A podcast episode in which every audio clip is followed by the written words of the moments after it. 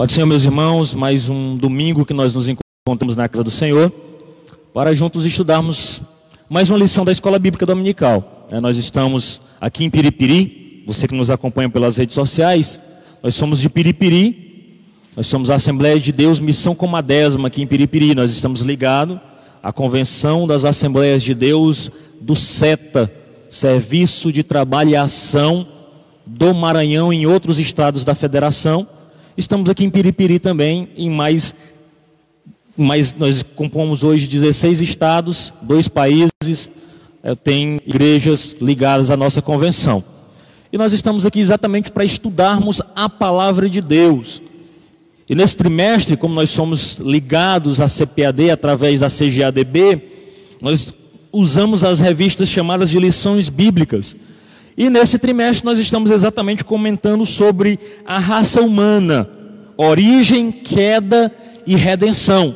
Quem comenta essa lição é o estimado pastor Claudionor de Andrade.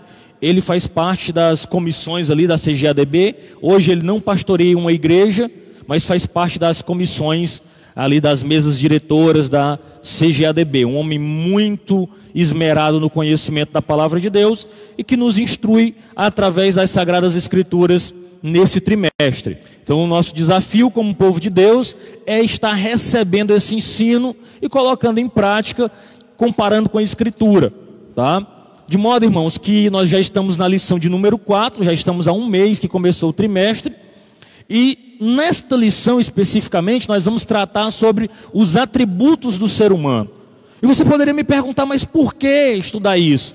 O que nos interessa conhecer os atributos do ser humano? Porque de algum modo, irmãos, a palavra de Deus ela nos assegura que nós somos o que a teologia chama de imagno Dei, ou seja, a imagem de Deus. Quando a narrativa do Gênesis é externada, é colocada ali, é dito que o homem, houve uma reunião ali, daquilo que nós chamamos de trindade, onde diz: façamos o homem. Nós entendemos pela Escritura, pelos pais da igreja, por tudo aquilo que é tradição nossa, que naquele momento ali estava numa reunião a Trindade, a Santíssima Trindade, Pai, Filho e Espírito Santo, tomando uma decisão acerca de algo que eles iriam criar. E não simplesmente um algo qualquer, mas eles formaram o homem. Não houve na criação do homem apenas aquilo foi dito para as demais coisas. O próprio Senhor, com o poder da palavra, dizendo: haja.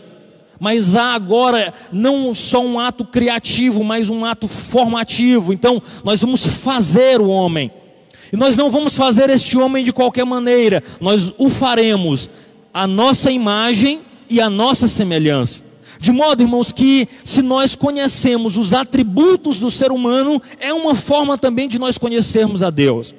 Nós precisamos saber quem somos nós a partir de quem é Deus. De modo que, se nós começarmos a compreender pelas Escrituras quais são as características daquilo que o homem foi dotado, nós estamos também, de algum modo, conhecendo como o nosso Deus age, como o nosso Deus é, e não há nada mais importante para o homem do que saber quem, qual é a sua condição e saber também qual é a situação de soberania do nosso Deus. Esta relação de homem falho e pecador e Deus soberano é o que nós, nos tem resgatado e nos dado redenção né, a partir daquilo que o, o homem, o pecado original a partir de Adão, fez ali no Éden. Então a lição de hoje, no dia 26 de janeiro de 2020 vai tratar especificamente sobre os atributos do ser humano.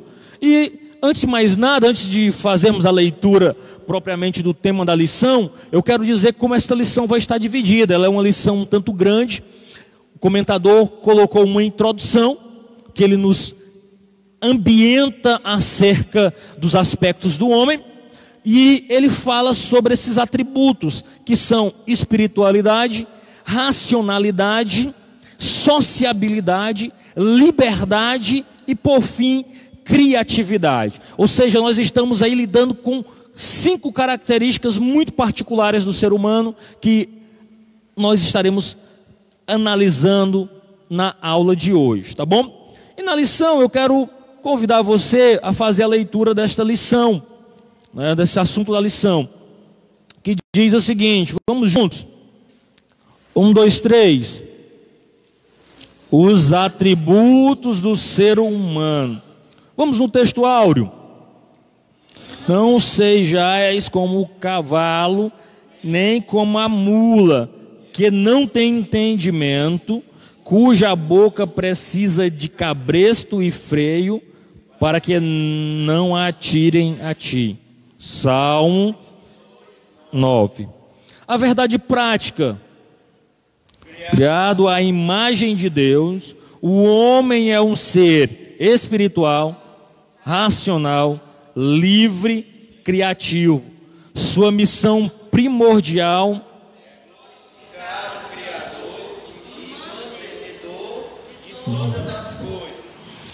Ou seja, aqui nós já estamos definindo qual é a funcionalidade, qual é a função ou para que o homem foi criado. Isso já faz com que nós analisemos com muito cuidado qual a nossa função. A nossa função é clara, é a glória de Deus. Nós não fomos criados para nós mesmos, nós não fomos criados para vivermos a nossa vida apenas para nascer, crescer, se reproduzir e morrer. Não é esta a finalidade principal do ser humano. A ciência, e nós vamos ver em algum momento que, como nós somos um ser racional, como nós somos um ser dotado de racionalidade, é possível caminhar neste aspecto de ciência e fé. é possível ter esse diálogo, haver esse diálogo entre ciência e fé cristã, como por muitas vezes já falamos aqui. Então a ciência não se torna uma inimiga da fé de imediato. O problema talvez da ciência é porque ela não dá esta funcionalidade do ser humano. Ela não explica para onde o homem vai. Talvez ela faça uma boa análise, talvez proponha até teorias um tanto coerentes dentro das suas capacidades de tentar explicar de onde veio o homem. Nem sempre é tão bem sucedida neste aspecto. Mas ela não consegue propor para onde o homem vai e nem trazer esperança para o homem perdido. Porque ela coloca o homem dentro de um mesmo pacote, como todos os outros seres vivos, que nasce, cresce, se reproduz e morre. Aqui nós vemos através da palavra de Deus que o homem tem uma outra finalidade. Ou seja, este homem ele não vive para si mesmo. A nossa vida dada por Deus, diante de tantas impossibilidades de dar, de possibilidades de dar errado, se você for pensar, desde o processo de fecundação, um óvulo, para bilhões, trilhões de espermatozoides. E de repente, nasce você, nasce eu. E às vezes nós queremos gastar a nossa vida vivendo para nós mesmos. O que a palavra de Deus nos orienta e nos explica é que a nossa origem não é uma vida para nós mesmos. Não é a nossa finalidade a felicidade em si mesmo. Mas a felicidade do homem, a funcionalidade do homem está em servir, glorificar esse Deus maravilhoso que nos criou para a sua glória. O texto proposto, e eu quero fazer uma leitura, e, e eu farei a leitura e os irmãos, gostaria que os irmãos acompanhassem, não vou pedir para que a gente faça alternado não, mas está lá em Romanos 12, o comentador da lição, ele usa um texto de Paulo, explicando acerca de como é o culto, de como é um aspecto exortativo, de como procedermos como corpo, como membros de uma comunidade. E nesses tempos se faz tão necessário. Cada vez mais nós temos visto as pessoas querendo viver para si mesmo. E nós somos parte de uma comunidade, uma comunidade de fé. Então, Romanos 12, de 1 ao 10, Paulo escrevendo aquela igreja que ele não conhecia, mas tinha muito desejo de ir, ele diz o seguinte: Rogo-vos, pois, irmãos, pela compaixão de Deus, que apresenteis o vosso corpo em sacrifício vivo, santo e agradável a Deus, que é o vosso culto racional. E não vos conformeis com este mundo, mas transformai-vos pela renovação do vosso entendimento, para que experimenteis qual seja a boa, agradável e perfeita vontade de Deus. Porque, pela graça que me é dado, digo a cada um dentre vós que não saiba mais do que convém saber, mas que saiba com temperança, conforme a medida da fé que Deus repartiu a cada um. Porque assim como eu, em um corpo, temos muitos membros, muitos membros, e nem todos os membros têm a mesma operação, assim nós, que somos muitos, somos um corpo em Cristo, mas individualmente somos membros uns dos outros. De modo que, tendo diferentes dons, segundo a graça que nos é dada, se é profecia, seja ela segundo a medida da fé, se é ministério, seja em ministrar, se é ensinar, haja dedicação ao ensino ou o que exorta, use esse dom em exortar. O que reparte, faça-o com liberalidade. O que preside, com cuidado. O que exercita misericórdia, com alegria. O amor, seja não fingido. Aborrecei o mal e apegai-vos ao bem. Amai-vos cordialmente uns aos outros com amor fraternal, preferindo-vos em honra uns aos outros. Aqui Paulo dá uma aula sobre egoísmo, sobre querer viver para si mesmo, sobre a nossa percepção de nós mesmos. Ele está dizendo o seguinte: não olhe para você como se você fosse a última Coca-Cola do deserto, como se você fosse a pessoa mais dotada de dons e características. Não quero saber aquilo além do que convém. Ele nos explica que diante de tudo isso, e aqui é o, é o texto que eu quero utilizar para a racionalidade, ou exatamente para a racionalidade. Paulo estava nos dizendo de algum modo o seguinte: diante de tudo aquilo que nós sabemos a respeito da fé, diante de tudo aquilo que nós aprendemos com Cristo, diante da percepção que nós temos acerca da Escritura, não podemos viver sem entregar o nosso corpo em sacrifício vivo, santo e agradável. O que ele está dizendo é o seguinte: é impossível, racionalmente, alguém compreender a fé, compreender o sacrifício de Cristo, compreender tudo aquilo que implica e continuar vivendo para si mesmo. Pelo contrário, ele deve tomar uma atitude de sacrifício. E esse sacrifício é o que? É apresentar tudo, o seu corpo. Apresentar aqui a ideia paulina aqui é apresente a sua vida e agora, ele faz um contraponto com aquilo que era oferta no Antigo Testamento. Porque no Antigo Testamento o sacrifício não era vivo, o sacrifício era o que? Morto. Era alguém que apresentava uma oferta em sacrifício, apresentava um animal e esse animal era morto em sacrifício. Paulo disse: Não, não, não quero vocês mortos. Eu quero que vocês usem a vida de vocês, a partir da compreensão das Escrituras, para ter uma vida digna do Senhor. Uma vida não vivida nos seus próprios prazeres, fazendo a sua própria vontade, mas fazendo a vontade do Senhor e servindo uns aos outros. Porque a partir do momento que eu tenho essa percepção de que eu não vivo para mim mesmo, mas eu vivo para o outro, as relações mudam. Aquilo que possivelmente me ofenderia com facilidade, não, me faz tomar uma nova posição, me faz querer caminhar de um modo diferente.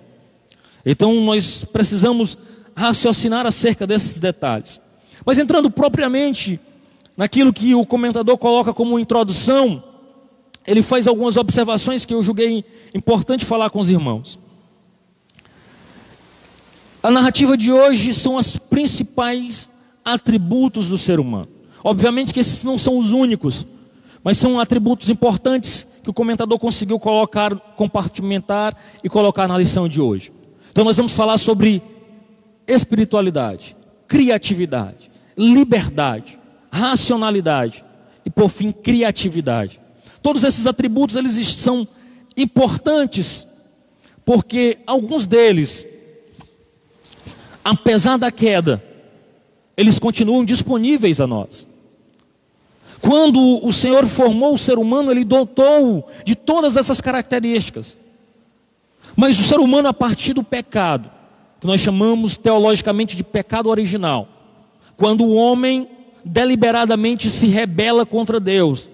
Ele olha e diz: Olha, a vontade de Deus é essa, eu quero fazer esta. E quando ele age deste modo, se rebela contra Deus, nós chamamos isso de queda, essa desobediência. Então o homem agora ele é inflamado em sua natureza por um ato de rebeldia, de desobediência a Deus e começa a viver para si mesmo. Parte desses atributos são afetados. E é o que nós vamos ver na lição de hoje. Muito disso ainda está disponível ao ser humano. Mas alguns foram afetados. Mas embora o homem tenha caído, ainda assim ele ficou com características e atributos disponíveis para seguir a sua vida. E o que nós precisamos perceber é que devemos utilizar esses atributos para glorificar o nosso Deus, ou seja, viver para a glória de Deus. Amém? Dito isso, eu quero tratar o primeiro ponto. Hoje são cinco, então eu não, não posso me delongar muito. E a primeira coisa que nós vamos tratar é acerca da espiritualidade. Nesse tópico da espiritualidade, o comentador, ele trata três pontos especificamente. Ele fala sobre a origem, fala sobre o anseio natural e fala sobre a vivificação do ser humano. Ao falar da origem, ele explica para nós que a origem da espiritualidade humana, ou seja, do desejo do, do homem pelo sobrenatural, por algo que sai além de si, tem uma origem na sua formação. Note que, como disse no início da aula, tudo que Deus criou, Ele criou pelo poder da Sua palavra. Ele olha e o Gênesis vai dizer assim que no, no princípio né, de todas as coisas, a terra era, ali estava ali, Deus criou os céus e a terra, a terra era sem forma e vazia, e o Espírito do Senhor pairava sobre, sobre as águas, e aí o Senhor começa o seu ato criativo, ele olha e começa a, a dizer haja, haja luz, haja isso, haja aquilo outro, mas quando chega especificamente na formação do ser humano, ele não diz haja, ele faz uma reunião, como já lhes disse no início da aula, e toma uma decisão de dizer assim: façamos. Não é simplesmente um ato criativo, mas é um ato formativo do homem. E agora ele pega o pó da terra, que já tinha sido criado pelo poder da sua palavra, forma uma espécie de boneco de areia ali, de barro, mas esse boneco tem forma, tem corpo, tem estrutura física, mas não é alma vivente. Só a partir do momento em que Deus sopra ali o fôlego de vida nas narinas deste homem, é que a própria Escritura diz assim: e então o homem tornou-se alma vivente. Esta é a origem daquilo que nós chamamos alma e espírito, que é parte do ser humano. Nós sabemos que nós defendemos uma doutrina da tricotomia, que o homem é espírito, alma e corpo. É disso que o apóstolo Paulo fala aos Tessalonicenses quando ele diz assim: que, que nós deveríamos preservar o nosso espírito, alma e corpo irrepreensíveis para o Senhor. E aí, o que eu quero dizer, esta é a origem. Esta é a origem daquilo que o homem passa a ser.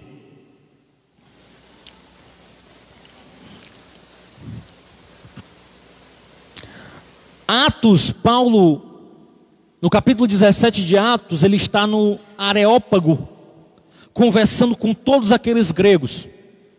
Ele está ali fazendo uma defesa pública. E ele fala sobre a espiritualidade dos atenienses, ele fala sobre que eles são muito religiosos, e ele começa falando, narrando acerca de Deus, e ele diz assim: é Ele quem dá a todos a respiração. Você vai ver Salmos 150 dizendo que todo ser que respira, louve ao Senhor. Em outras palavras, o Senhor está dizendo assim: todo ser que usa o meu oxigênio, o oxigênio que eu criei, que eu depositei, que eu coloquei aqui à disposição, me louve o meu santo nome. Então você vai ver que tudo isso é criação de Deus. O homem é criação de Deus. Esta é a origem do homem. E nós estamos tratando sobre espiritualidade. O comentador, ele faz a seguinte observação: que há um anseio natural do ser humano pelo espiritual. Mas eu não diria que há um anseio natural por Deus especificamente.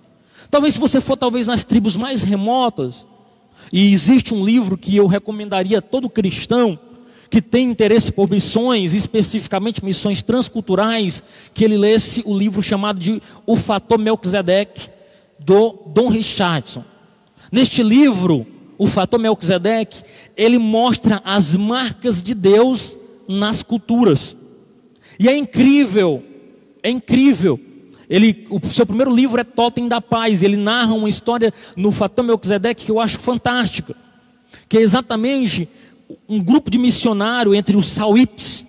Eles foram evangelizar e nunca conseguiram acesso à cultura, porque eu falar para alguém que é católico, para um brasileiro que Jesus o ama, faz todo sentido. Ele vem de uma origem católica, ele sabe quem é Jesus, ele sabe quem é Deus. Agora, quando você vai para uma tribo incomunicável, que você diz: Olha, um Jesus morreu na cruz. Como é? E o que, é que eu tenho a ver com isso? Pelos teus pecados. Que pecados? No, nesta cultura, em, um, em uma dessas culturas, eles elogiavam, em vez de Jesus, Judas. Porque era uma tribo que elogiava, em uma dessas culturas que ele narra no livro, que era uma, uma, tribo que eles achavam muito bacana a atitude de Judas, porque Judas foi o esperto. Judas foi que traiu, que conseguiu enganar. Né? Então, aquele que conseguia ludibriar, enganar, era que era o esperto. Mas especificamente acerca dos sauípes, passou anos e anos e ninguém conseguiu um acesso cultural para mostrar quem era Jesus.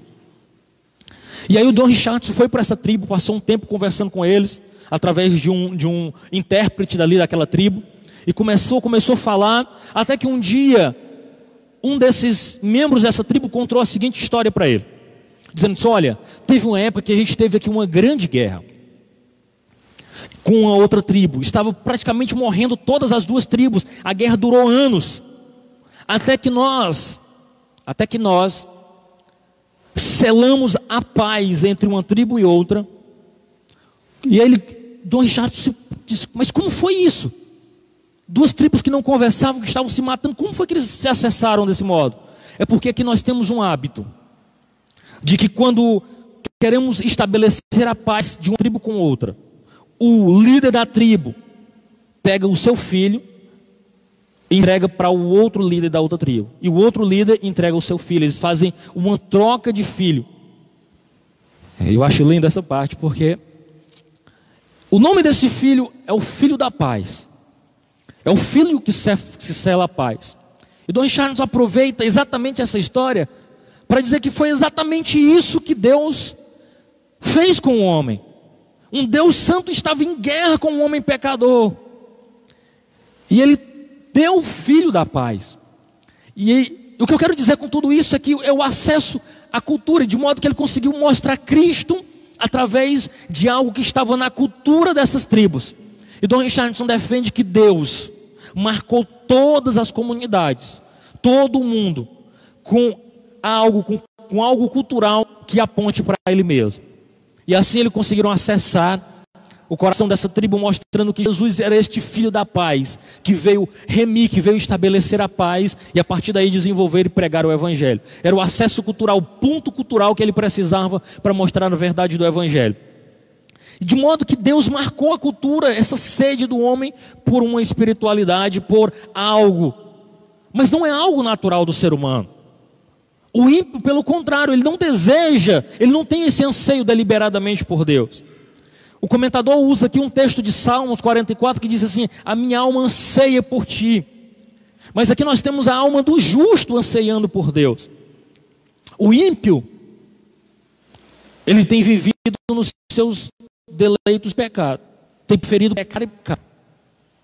E é isso que nós vamos ver Paulo escrevendo, inclusive aos, aos romanos. Todos pecaram e destituídos estão da glória de Deus. O homem, naturalmente, ele é inclinado aos seus desejos, a viver a sua vida à sua maneira, a sua vida de pecado. Então, como é que ele é atraído? Então, como é que nós podemos olhar com esperança para o mundo que está aí fora, de que eles se encontrem com Cristo Jesus? se eles estão caídos, vivendo a sua maneira e não desejam Deus. A pregação do Evangelho. A pregação do Evangelho quando pregada, o Espírito Santo agora vai até o homem pecador, por graça, e o desperta para as coisas espirituais. E aí, uma vez então regenerado, uma vez que esse homem é despertado para as coisas espirituais, porque o próprio João, no capítulo 16, Cristo falando, ele diz que é, o, é este Espírito que convence o homem do pecado, da justiça e do juízo.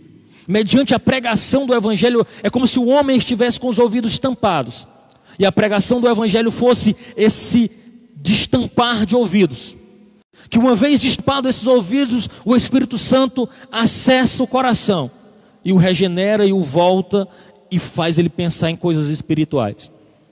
Mas o homem, essencialmente, ele tem esse desejo pelas coisas espirituais. E é nesse aspecto que o comentador diz: então, desse modo, nós somos vivificados, nós somos despertados e acordados para as coisas espirituais. Caso contrário, estamos mortos mortos nos nossos delitos e pecados.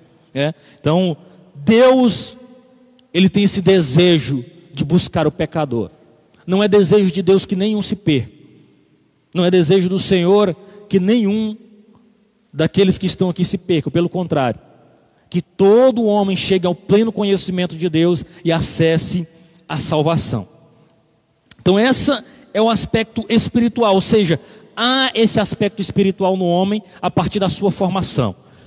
Para resumir, Deus deposita, do, do, deposita espírito no homem. Esta é a origem do nosso espírito, da nossa alma. O homem pecador vive para si mesmo, vive agora substituindo aquilo que deveria ser de Deus com coisas e mais coisas. Blaine Pascal ele diz que há um buraco no coração do homem do tamanho de Deus, mas que o homem não deseja preencher isso com Deus. Há um buraco, há uma necessidade. É mais ou menos a seguinte ilustração: todos nós sentimos fome. Sim ou não? Sim. Mas raramente de coisas saudáveis. Ou melhor, sabemos que a coisa saudável deveria ser o melhor para nós. Mas qualquer biscoito recheado ou hambúrguer gorduroso serve. E nós vamos adiando, inclusive, a dieta ou esse estilo de vida mais saudável o máximo que der, preenchendo a nossa fome com aquilo que vai aparecer. Não, mas é só hoje. Não, amanhã eu começo. Hoje é domingo, ninguém começa uma dieta no domingo, vamos deixar para segunda. Né? E aí hoje eu aproveito e faço o que der. É basicamente isso. Há um, um vazio que o homem tem preenchido com muitas coisas para tentar suprir suas necessidades. E isso vai desde consumismo, desde uma vida é, pregressa e, e, e abandonada mesmo, vivendo os seus prazeres, vivendo a sua própria maneira. E até eu, eu, eu, escutei uma frase que me marcou muito, porque às vezes a gente pensa muito acerca daqueles que saíram da igreja, né? E não sei se talvez vocês conheçam, mas eu conheço pessoas que saíram e, e é, eles faltam dizer, talvez não digam porque ainda resta um pouquinho de temor, dizem, olha, eu estou é melhor. Né? Tem gente que, gente, às vezes a gente diz, oh, se tu sair, tua vida vai, vai entrar em desgraça, tu vai, sabe, tu vai viver o pior. E, e às vezes o camarada sai e diz, oxe, tá ótimo. Então a mil maravilha. Eu achei fantástico uma frase, eu não me recordo agora o autor, mas ele diz assim: que a, a pior coisa é quando o homem se afasta de Deus, olha para si mesmo e diz: Estou muito melhor. É um sinal de que Deus o abandonou. É um sinal que Deus diz assim: Vive a sua maneira então. Vive do teu próprio jeito. Sabe? E aí, nessa ânsia de que está tudo bem, ele não percebe que está indo a passos largos, porque infelizmente nós queremos medir o nosso relacionamento com Deus, ou queremos medir talvez uma vida cristã próspera pelo aquilo que nós possuímos de bens e nunca por uma vida espiritual adequada, por uma vida de consolo, por uma vida de contentamento. Nós queremos medir que estamos bem, se prosperamos financeiramente, se, a, a, se compramos, ou se geralmente o nosso instrumento, a régua que nós medimos é prosperidade financeira. E na realidade não é isso, não é isso que a Escritura ensina. Prova disso é o que já lhes falei aqui, eu acho que no culto da virada, quando disse que o apóstolo Paulo escrevendo a Timóteo, na sua última carta, ele encerra seu ministério. E sem sombra de dúvidas, não há um ser humano que conheça as Escrituras, até mesmo ímpios que estudam muito a vida de Paulo, que não diga que o ministério de Paulo foi extremamente próspero. Mas ele encerra pobre, abandonado, doente, velho, preso, assassinado pela guilhotina de Roma. Se isso é prosperidade, se isso é a prosperidade que as igrejas têm pregado, definitivamente ninguém vai querer ser cristão. Definitivamente ninguém vai querer ser cristão. Muito bem, a racionalidade. O argumento do autor é o texto de Paulo aos Romanos, dizendo assim: Rogo-vos, pois, irmãos, pela compaixão de Deus, pela misericórdia, que apresenteis o vosso corpo como sacrifício vivo, santo e agradável, que é o vosso culto racional. A ideia defendida tanto pelos autores estudiosos de Paulo, como pelo próprio comentador, é que o homem, à medida que ele tem fé, ele não se torna um ser irracional. A fé que nós exercemos não é uma fé irracional como muito da, da academia tenta defender. Diz: olha, esses crentes são um bando de besta, sofrem lavagem cerebral, cerebral por um pastor e pronto. O pastor faz o que quiser deles, eles não têm entendimento. Pelo contrário, você vai encontrar cristãos fervorosos, ocupando posições de destaque da sociedade, cientistas.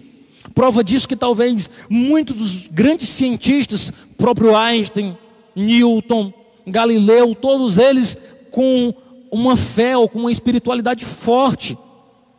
Você vai encontrar, por exemplo, o Blaise Pascal, um dos grandes descobridores do método científico, citando essa frase que eu acabei de dizer, que o homem tem um buraco no coração do tamanho de Deus. Então, pessoas que fizeram grandes contribuições. Hoje, as universidades, por exemplo, todas as. O Brasil, hoje, tem universidades que. Acho que não tem nenhuma universidade centenária, se não me equivoco. Talvez no máximo 150 anos. É, eu não me lembro de nenhuma centenária. Mas também não vou ser leviano em dizer que não tem.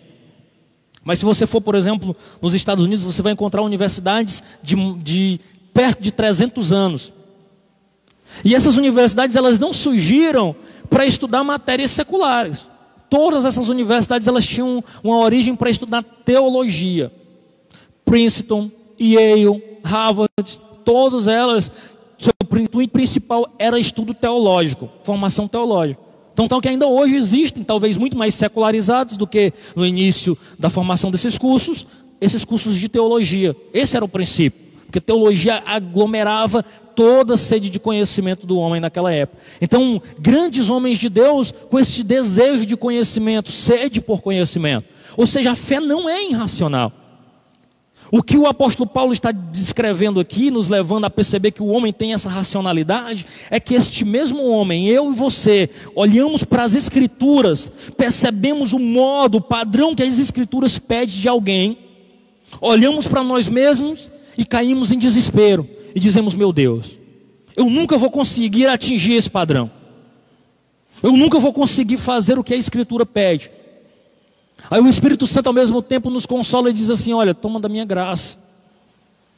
Você mesmo não vai conseguir. Mas se eu estiver em você, você vai conseguir. Porque não é na sua própria força, não é na força do seu braço. E aqui a defesa de Paulo é o seguinte: uma vez que eu compreendo o que é vontade de Deus para a minha vida, e uma vez que esse Deus não apenas disse o que era desejo dele para a minha vida, mas ele envia seu filho que vive segundo esse desejo, não peca e diz assim: é possível. Eu mandei meu filho para fazer. Mas Jesus ainda diz assim: vocês, sozinhos, não conseguirão. Mas com o meu espírito, que vai testificar sobre mim, vocês serão capazes. Diante de tudo isso, dessa capacidade de raciocínio que eu acabei de descrever aqui, é que Paulo está dizendo aos romanos: vocês perceberam o que eu disse? Agora, como é que diante de tudo isso, que vocês eram pecadores perdidos, com ingresso garantido e carimbado para o inferno, Deus se apieda de vós, e agora envia o seu único filho para morrer e não vos sentenciaram ao inferno. E diz que agora somente a fé nele e apenas a fé nele, nenhum mais sacrifício, nenhum outro sacrifício humano ou de morte de animais, apenas a fé no sacrifício que o filho dele fez, é suficiente para a vossa salvação. E ainda assim, se vocês deslizarem ou não tiverem força suficiente para seguir, Ele envia do seu Espírito para ser consolador e auxiliador de vocês nesta jornada. Era alguém que diz assim: Você quer o que mais? Alguém que contrata funcionário, era como se alguém estivesse citando todos os benefícios. Olha, você vai ter isso, isso, isso, isso. Aí o funcionário diz: Só? Aí o patrão diz assim: Você ainda quer mais?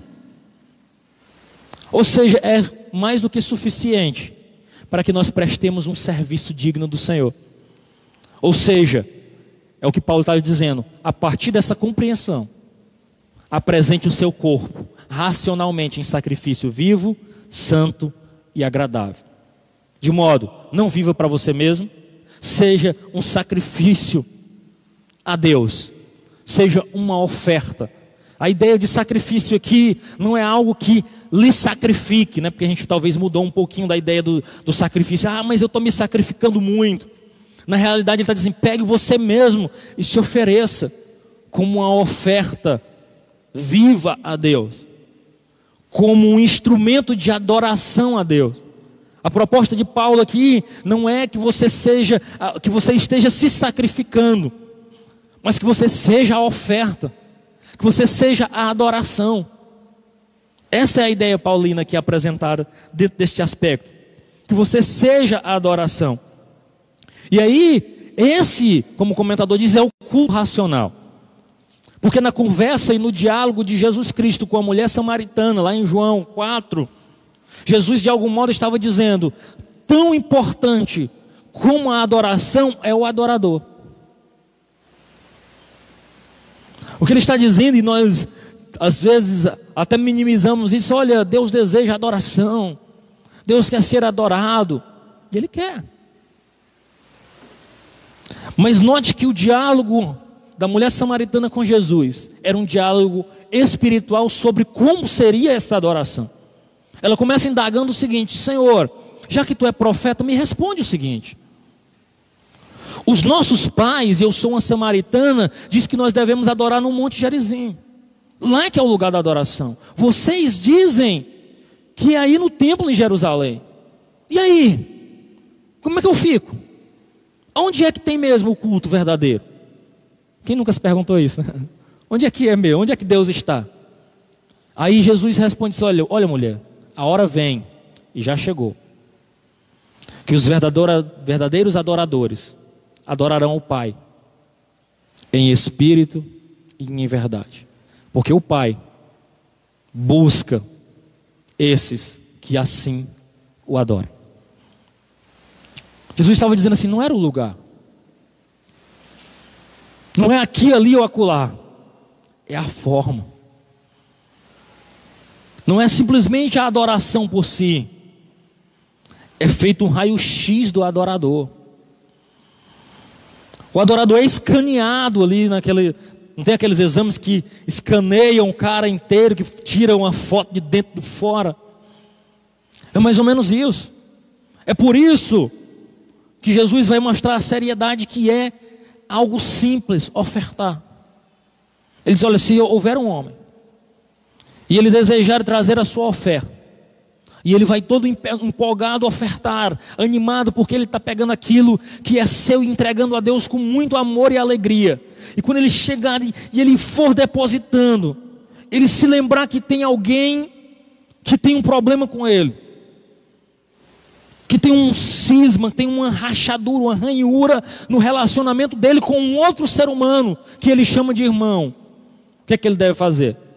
Fechar os olhos e tocar a vida como se nada existisse?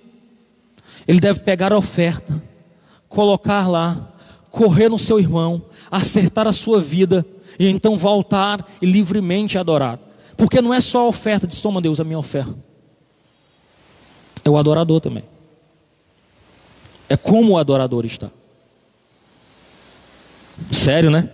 Se Jesus parece que pega pesado.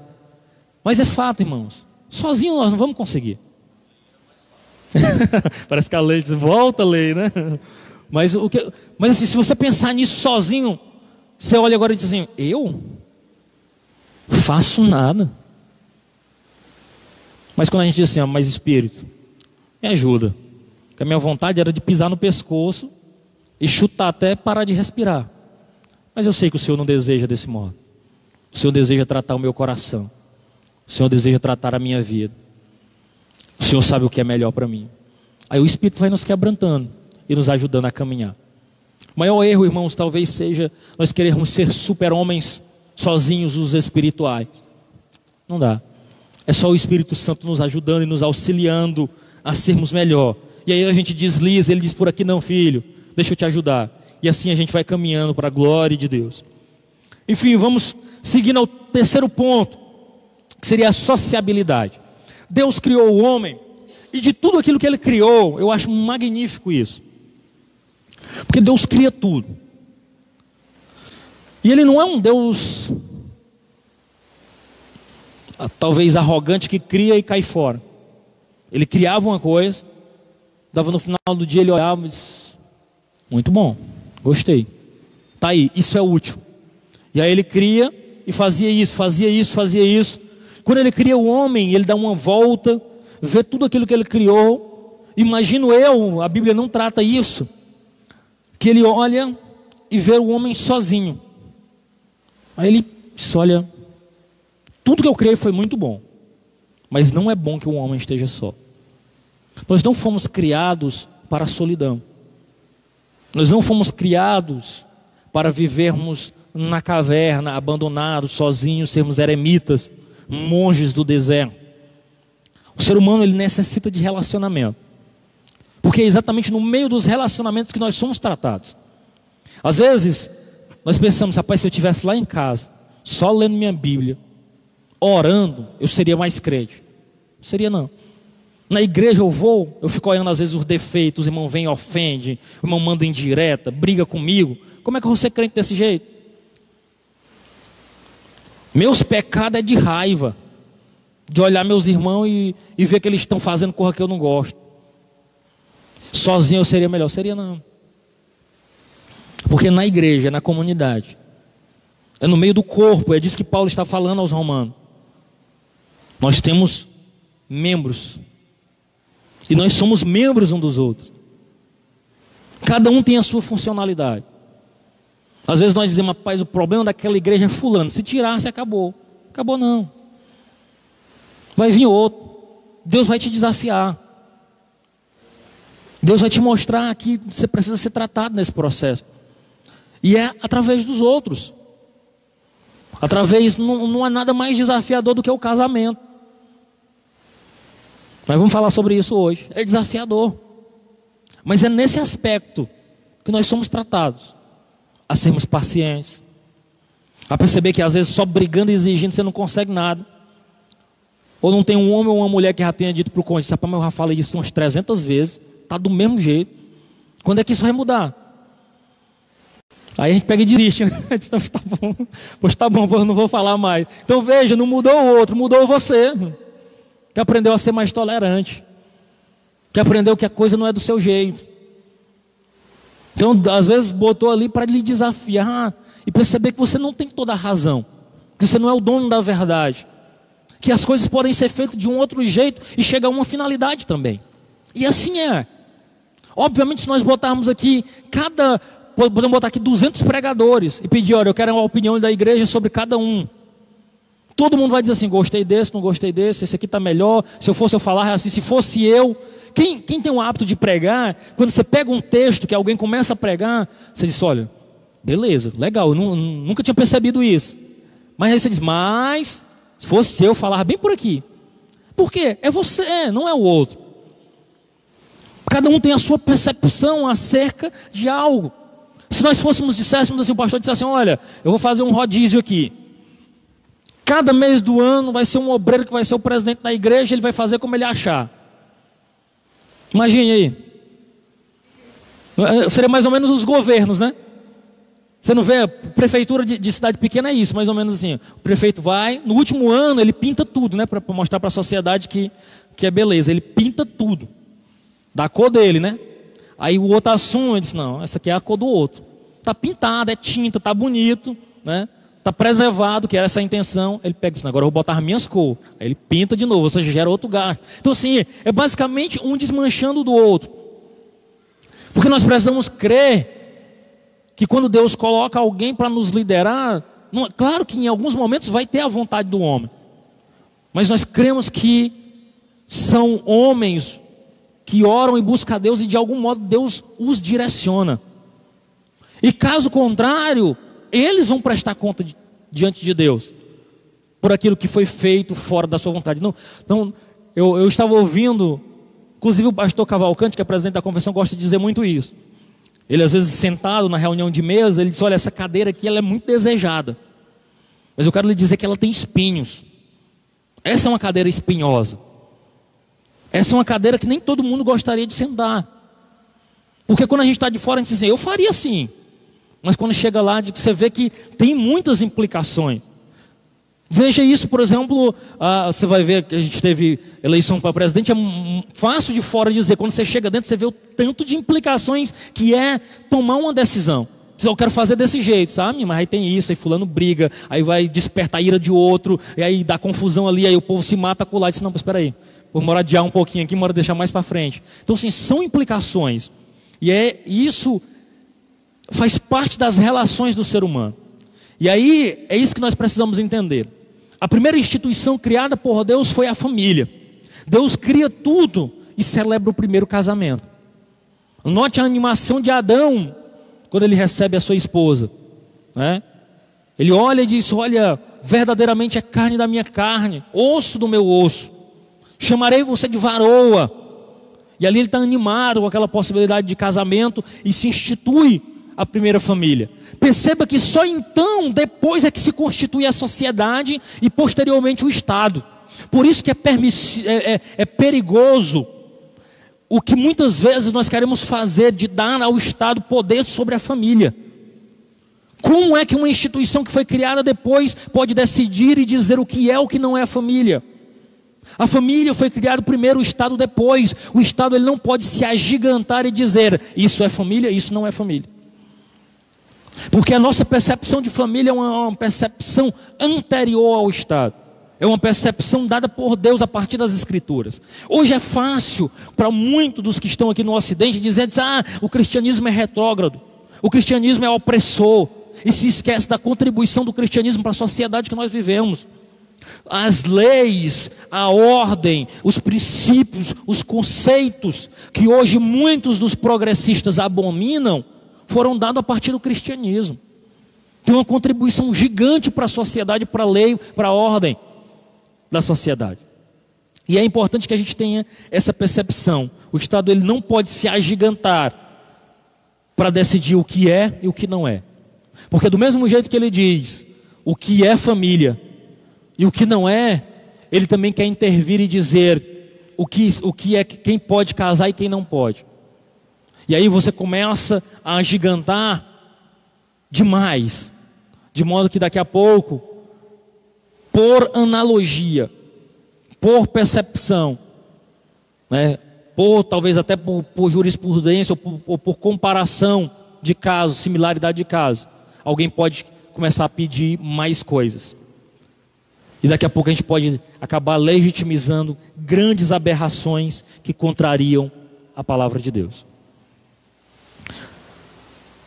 Muito bem, Salomão até descreve isso, dizendo que a base da sociedade, a família tem essa base da sociedade. Rui Barbosa era que dizia que atribuído a ele essa frase, que a, que a família é a célula máter da sociedade. E eu diria, essencialmente, que a sociedade ela reflete a família e também a igreja. De modo que se a igreja vai bem, ou se a família vai bem, a igreja vai bem. Se a família vai bem, a sociedade vai bem. Mas o que nós temos visto em muitos casos é uma sociedade desestruturada, porque estão refletindo a, a forma de como estão os lares. a forma negligente de como se tem constituído a família. Perdido alguns preceitos, alguns princípios que a Escritura norteava. E o homem, naquele seu afã de viver para si mesmo, tem negligenciado os princípios de Deus. De modo que a ideia da formação da igreja primitiva era que ela fosse uma sociedade que agradasse a Deus. E até eu estava dizendo para os meninos que às vezes a gente superestima a igreja de Atos, ou até mesmo a igreja primitiva, mas ela também tinha problemas. Por quê? Aonde tem pessoas, há problemas. Você vai ver dentro da própria igreja de Atos, nós acabamos de pregar o livro de Atos, que em determinado momento duas lideranças têm discussões ferrenhas. Ele disse, oh, não, pois se, ele, se esse menino for, eu não vou. Ah, pois eu vou com ele, pois eu vou para o outro. Você vai ver discussões no início ali, logo no capítulo 15 de Atos, foi feita uma grande reunião chamada de concílio. A igreja se reuniu, os pais da igreja se reuniram para decidir problemas, porque estava tendo briga entre judeus e gentios. Atos 6, você sabe por que foi foi criado diáconos na igreja? Atos 6, ali a igreja tinha acabado de surgir. Em Atos 2 é narrado o Pentecoste. Em Atos 6, e só para você ter uma ideia, Pentecostes foi 50 dias após a, a, a Páscoa, a ascensão de Cristo. Vem o Pentecoste, poucos dias depois ali a perseguição começa, e chega um momento Pedro e a liderança da igreja dizem assim, não é bom que nós sirvamos às mesas, vamos instituir diáconos. Por quê? Porque estava havendo murmuração na distribuição diária de alimento às viúvas gregas, que a Bíblia chama de, de helenistas, estavam sendo esquecidas na distribuição diária. Ou seja, a comida estava acabando elas, e não estava chegando nem na, nas viúvas gregas. E aí começou a murmuração e a confusão. Então, dizer que é uma igreja perfeita, não é. Porque não existe. Porque a igreja é centro de desafio mesmo. Se você conhece uma igreja perfeita, eu quero lhe dizer, deixe ela lá. Não vá não, porque quando você chegar ela vai estragar. Porque nós temos essa tendência. Ah, não, bom mesmo é em tal lugar. E hoje, principalmente quando a gente observa a igreja só pelas redes sociais, a gente tem amigos que olham as transmissões, olham o, Instagram e dizem, rapaz, mas lá é bom demais. Eu digo, é, Vai lá para tu ver. Se a gente não tem os mesmos desafios que tem aqui. Tem, meus irmãos, não existe. O que eu quero lhe dizer é o seguinte: não busca uma igreja perfeita, busca uma igreja bíblica. Uma igreja que defenda princípios bíblicos, que pregue a escritura com verdade. Este é o ponto. Este é o ponto. Até muitos pastores gostam de dizer o seguinte: não busque a igreja mais próxima da sua casa, busque a igreja mais próxima da sua Bíblia. Essa é a questão. Precisamos de uma igreja que defenda os princípios da Escritura. Este é o ponto. Se vai ter problema, vai ter dificuldade, vai. Enquanto nós estivermos aqui, nós vamos ter conflitos, nós vamos ter problemas. Muito bem. Indo pra, já para o ponto, não sei nem como é que está meu, meu, meu, meu tempo aí. Se, se, bem que, se bem que eu andei bem. A liberdade humana. Esse é um ponto extremamente controverso que divide inclusive muito dos nossos irmãos, porque nós temos um conceito chamado de livre arbítrio. Livre-arbítrio. Esse conceito de livre-arbítrio, ele é um conceito. Por que eu digo que é um conceito, irmão? Porque se você for ler a Bíblia de Gênesis e Apocalipse, você não vai encontrar a expressão livre-arbítrio. Ela é uma expressão assim como trindade, não tem na Escritura. Nós temos uma percepção acerca da trindade, né? inclusive foram feitos a partir dos concílios, bem no início da igreja mesmo, os irmãos se reuniram e perceberam que há que há em toda a escritura a expectativa ou elementos suficientes para nós apresentarmos o nosso Deus como um Deus trino, composto de Pai, Filho e Espírito Santo. Então, assim como esse conceito, a ideia de livre-arbítrio também é algo que não é claro nas Escrituras. É por isso que muitos dos nossos irmãos reformados têm dificuldade de lidar com o livre-arbítrio e não têm tanta dificuldade em lidar com a predestinação.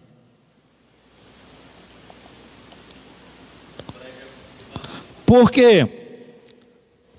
É como diz o reverendo Augusto Nicodemos, que é um pastor reformado da igreja presbiteriana em Recife. Ele disse: você pode dizer que não concorda com a predestinação, mas não pode dizer que ela não está na Bíblia. E de fato, tem a expressão predestinação na Bíblia. Né? Tem a, a, a diferença do entendimento nosso para os nossos irmãos reformados é que lá eles creem que Deus predestinou o indivíduo para a salvação. E nós cremos que Deus predestinou a igreja para a salvação. Se você é igreja, se você deposita a sua fé em Cristo Jesus, se você é noiva, você está predestinado para a salvação, sim.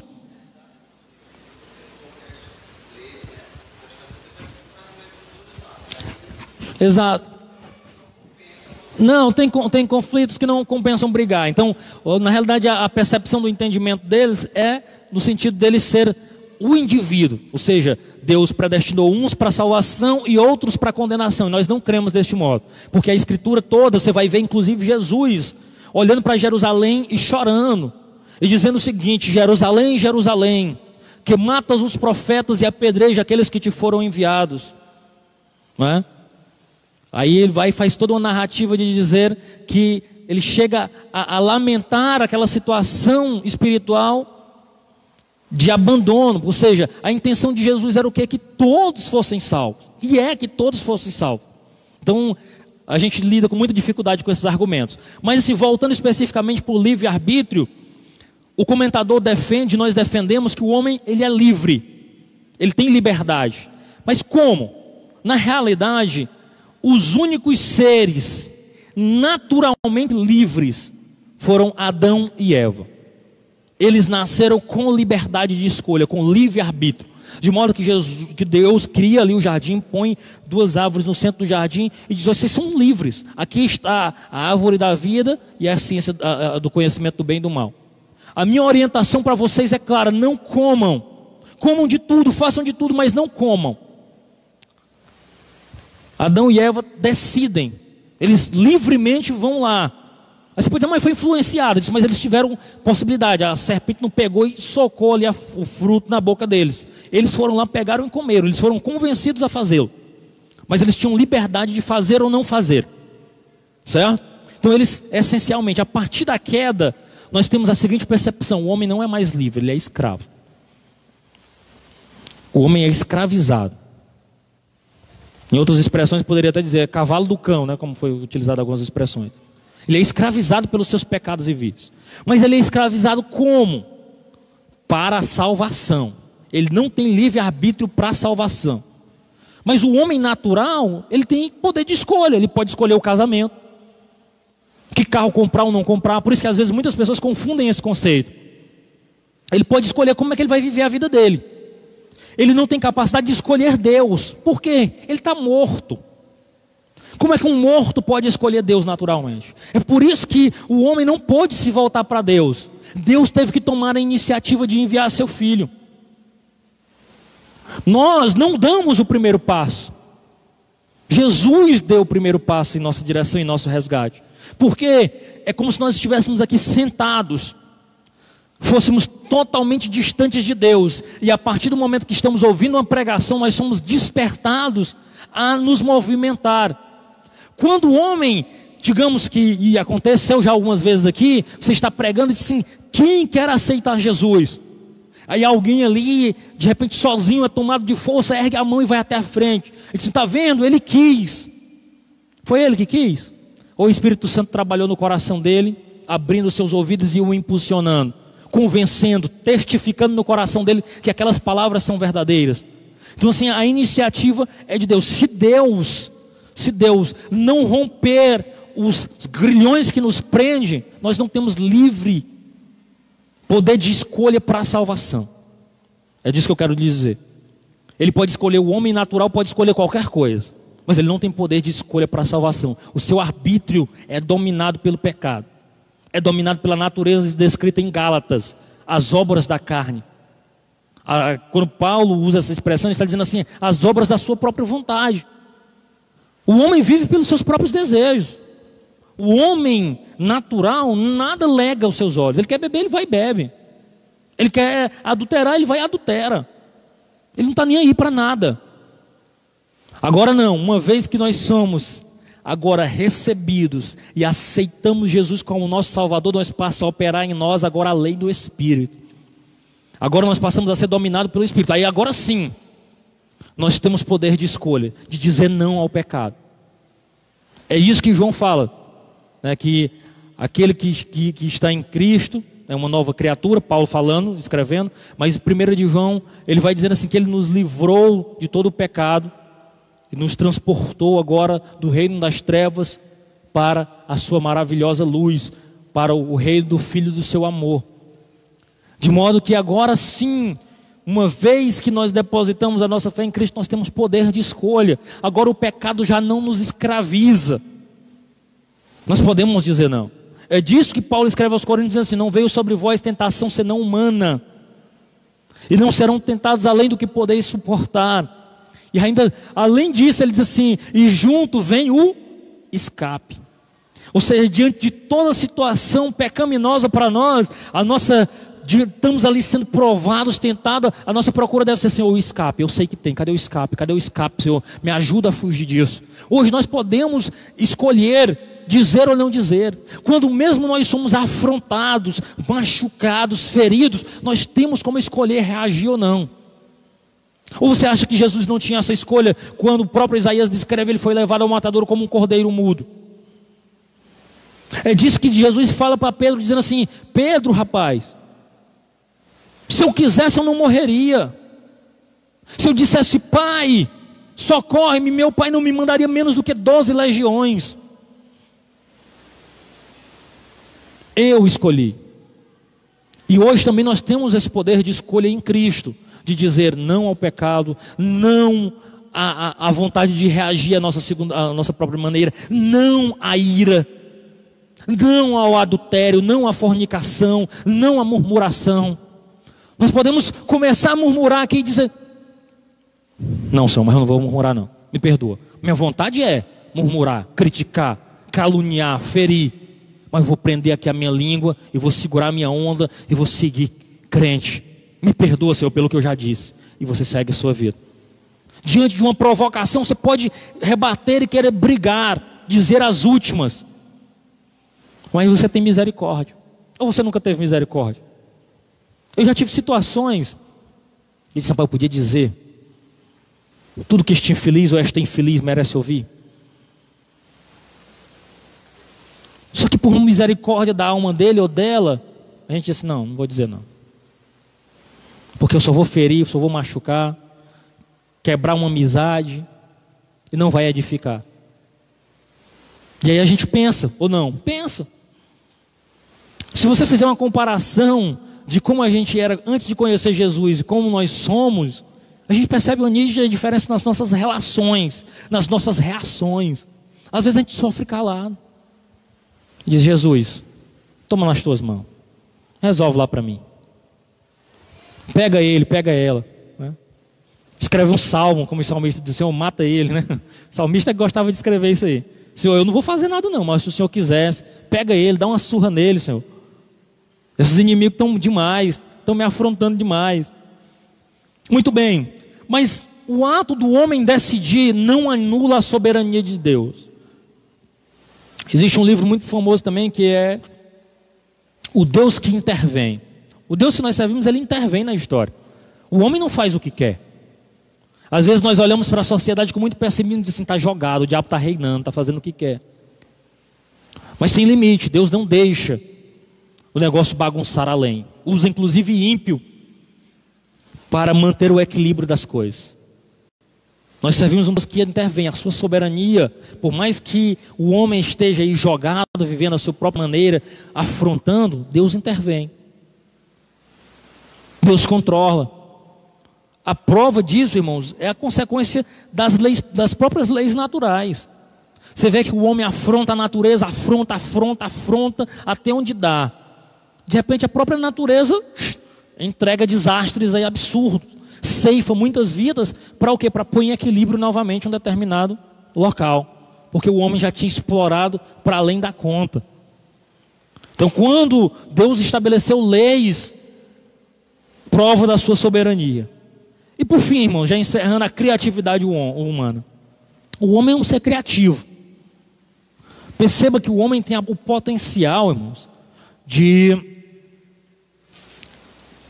transformar o seu ambiente. Olha, para mim, eu acho uma das coisas mais incríveis nós estarmos aqui. Pense comigo. Primeira coisa, eu estou falando através de um processo de amplificação da minha voz, que não está ligado a nada. E para que isso aconteça, uma coisa simples, eu tenho um captador, um fio que liga, uma recepção, um transmissor, um receptor ali.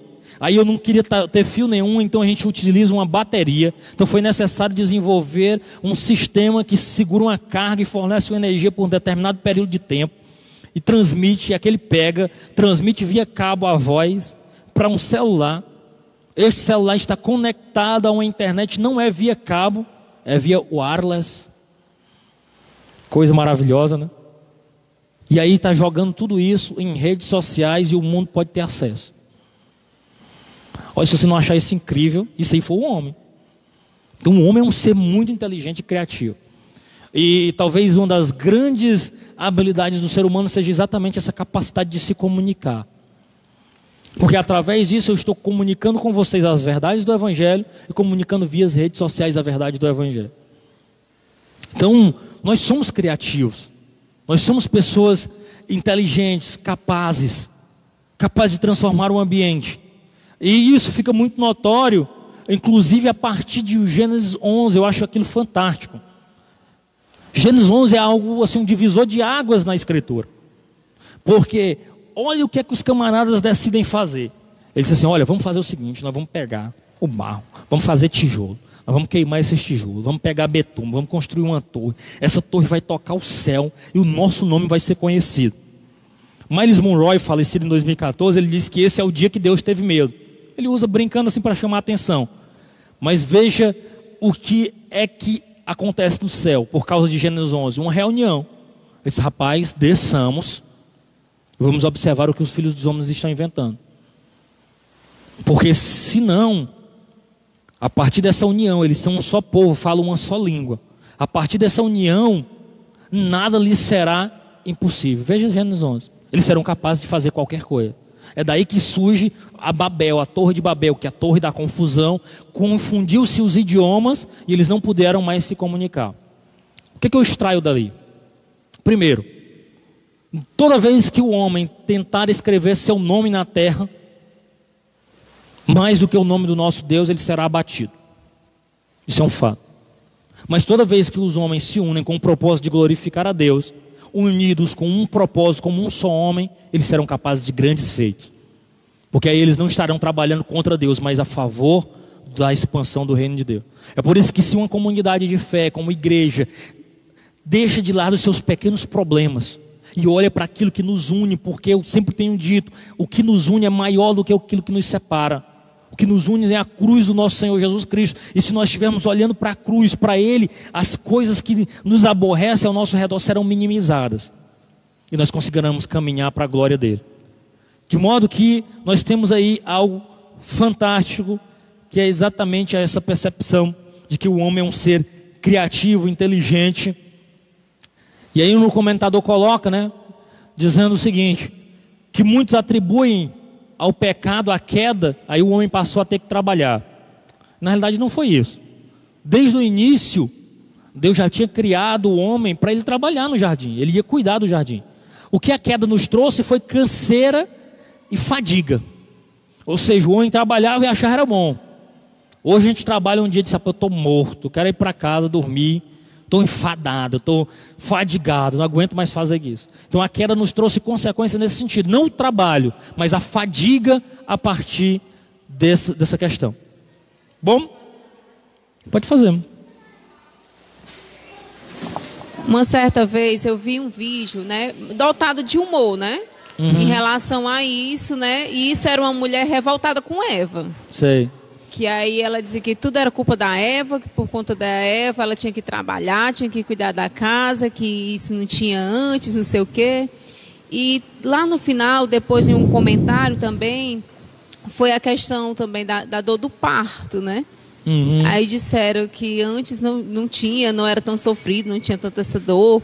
E aí depois também de, da queda, né, depois do pecado, teria essa dor desse parto também. Você tem não, algum embasamento sobre o, isso? O texto bíblico vai dizer o seguinte: não, não, não, não, não dá para perceber se haveria dor ou não, mas a impressão que eu tenho é que tuas dores serão aumentadas. Não, não, não, não dá para. Eu acho que o texto não, não, não deixa claro como se fosse, ah, não, vai ser indolor. Mas a consequência de quando Deus chama Adão e Eva, ele propõe dois problemas para eles. Ele diz, olha, do suor do teu rosto comerás, né, com fadiga e cansaço, né? Aí ele sujeita a mulher a, a vontade da mulher ao homem naquela consequência ali de pecado, porque o pecado ele traz consequências, né? E a partir dali também ele diz, com dores tu gerarás os teus filhos. Então tudo isso colocando a descrição bíblica coloca como se fosse Gênesis 3, se não me engano, 3, 4 ali, 3, que é a queda mesmo, como consequência do pecado. Né? Então tudo isso, mas o trabalho não é colocado nesse gancho não. Sempre foi colocado o trabalho como algo que dignifica o homem, que, que, que, que abençoa o homem, e a partir, e, e é algo que foi desenvolvido antes, antes mesmo do, do jardim ali, quando Deus criou o homem antes da queda, ele já tinha esse conceito, tá? Muito bem, meus irmãos. Então, concluindo dizendo o seguinte: os atributos do Criador concedeu ao homem, é, ele fez, né? Exatamente para dar essas características ao homem. Termos espirituais, né? a racionalidade, sociabilidade, liberdade, criatividade, são algo que Deus permitiu ao homem. E nós somos instruídos a usar tudo isso para a glória de Deus? Para nos aproximarmos e caminharmos com Ele para a glória do Seu nome. Então, que nós possamos, a partir disso, conhecendo o homem, conhecermos mais de Deus e termos mais proximidade com Deus. Amém? Muito bem. Que Deus nos abençoe. Em nome de Jesus e até a nossa próxima aula. Né? Você que nos assistiu até aqui, que nos acompanhou, obrigado pela sua companhia. Você pode ouvir essa aula depois nos podcasts a partir dos agregadores. Deus abençoe você.